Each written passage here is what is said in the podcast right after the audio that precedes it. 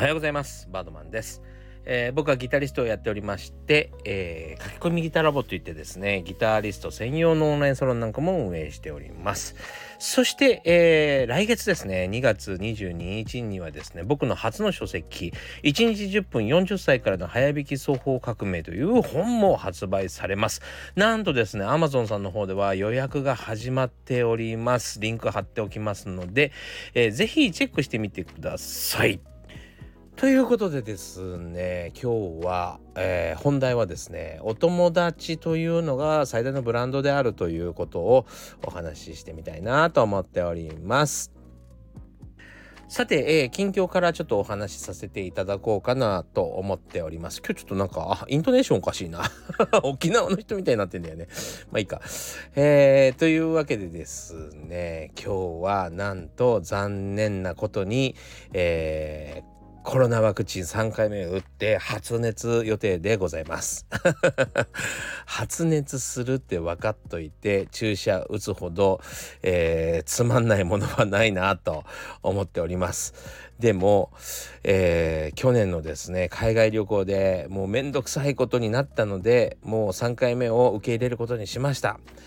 めんどくさいことっていうのは何かというと3回目の、えー、コロナワクチンの接種の証明がないと。えー、入国できなかったりするわけですよ。で、えー、入国するためには PCR 検査を受けなければいけない。しかもね、72時間前って決まってるんです。だから、スケジュールに入れなきゃいけないんですよ。いちいちそれを。んで、えー、1万円ぐらい払ってですね PCR 検査を受けるわけですよ。でメールが届いてそのメールに届いたその証明書をですねネットに添付して発送してみたいなことやろうと思うとなかなかめんどくさいんですよね。そう Wi-Fi 環境がないところとかもやっぱ結構あるじゃないですか。そしたら Wi-Fi 環境のところでやらなきゃいけない。しかもねそのね返答そのそはい証明書、えー受領しましたみたいなその証明が届くまでに23時間かかったりするのでもうめんどくさいったらありゃしないので3回目受けます。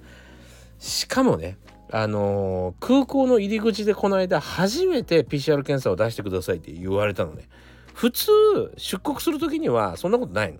でも、えー、初めてですねそのいわゆる受付カウンターで PCR 検査の、えー、チェックがないと、えー、入れませんよってことになっちゃって乗り遅れたんですよ。まあめんどくさいねでも隣の韓国人に聞いたらそんなもんあの言われてないよって言うから人種差別なのかなとも思いますが 3人聞いて3人そういうふうにあの PCR 検査の結果が必要ですって言ったからまあそうでもないのかなと思ったりね。まあ韓国人と日本人って見分けられないよねっていうのも思ったりなんか非常になんか納得できない、えー、状況も起こったのあのあったので、えー、3回目受けてきますということでですね。今日は発熱しますので、えー、ご容赦あのなんか連絡もろもろ遅れた場合ご容赦ください。はい。というわけでですね、もう一つご紹介させていただきたいんですけど、今日から、えー、僕の本、1日10分40歳から早引き双方革命のサイン本を売るためにですね、末松のサイン本屋さんっていうのを発足しました。パチパチパチパチ。あの、ベースっていうね、ネットショッピングのベースっていうところで作りましたので、ぜひ、えー、これも説明欄の方に載ってますので、チェックしていただきたいんですけども、えー、僕が、えー、出版元から、え仕入れて、仕入れてですね、えー、皆さんにサインを書いて送るっていうのが一つの特徴でございますね。なので送料込みの値段になっているので、えー、ちょっと高くなってますが、そこはご容赦ください。えー、それでもいいよって方はですね、サインが欲しいよと、えー、末松に会うのは多分、えー、今後一回もないだろうなって思う土地に住んでらっしゃる方は、ぜひですね、これを、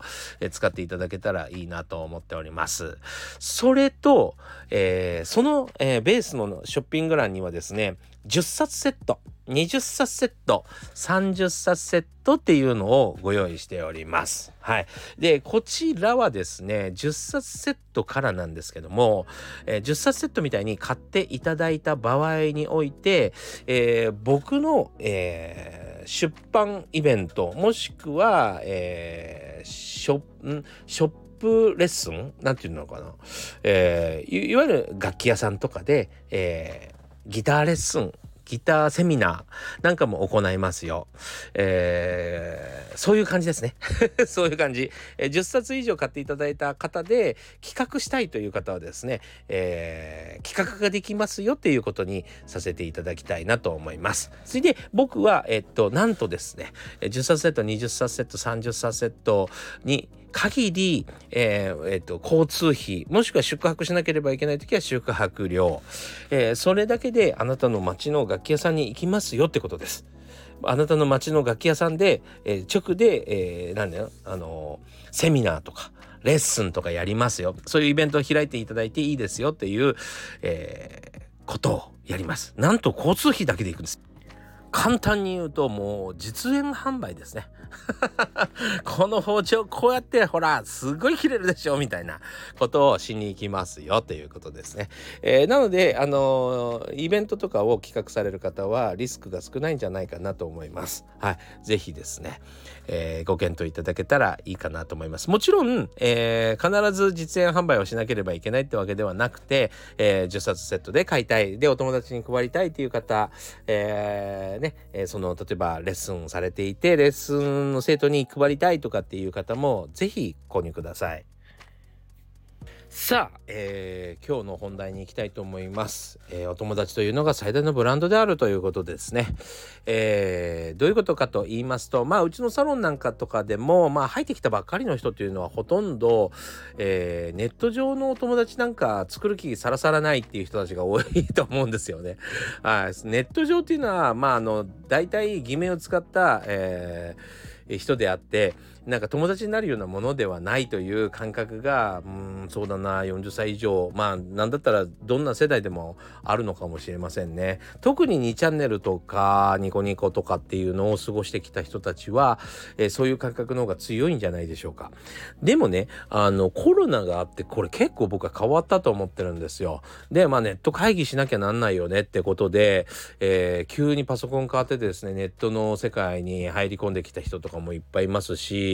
えー、もうほんとねそういうのがまだあと5年先6年先かなと思ってたような世界が今もう当たり前になってきています。でネットってさすごくあの、いわゆるオフラインリアルな世界とは、えー、違ってですね利点が多いところもあるわけですよ。どういうことかというとまあ僕の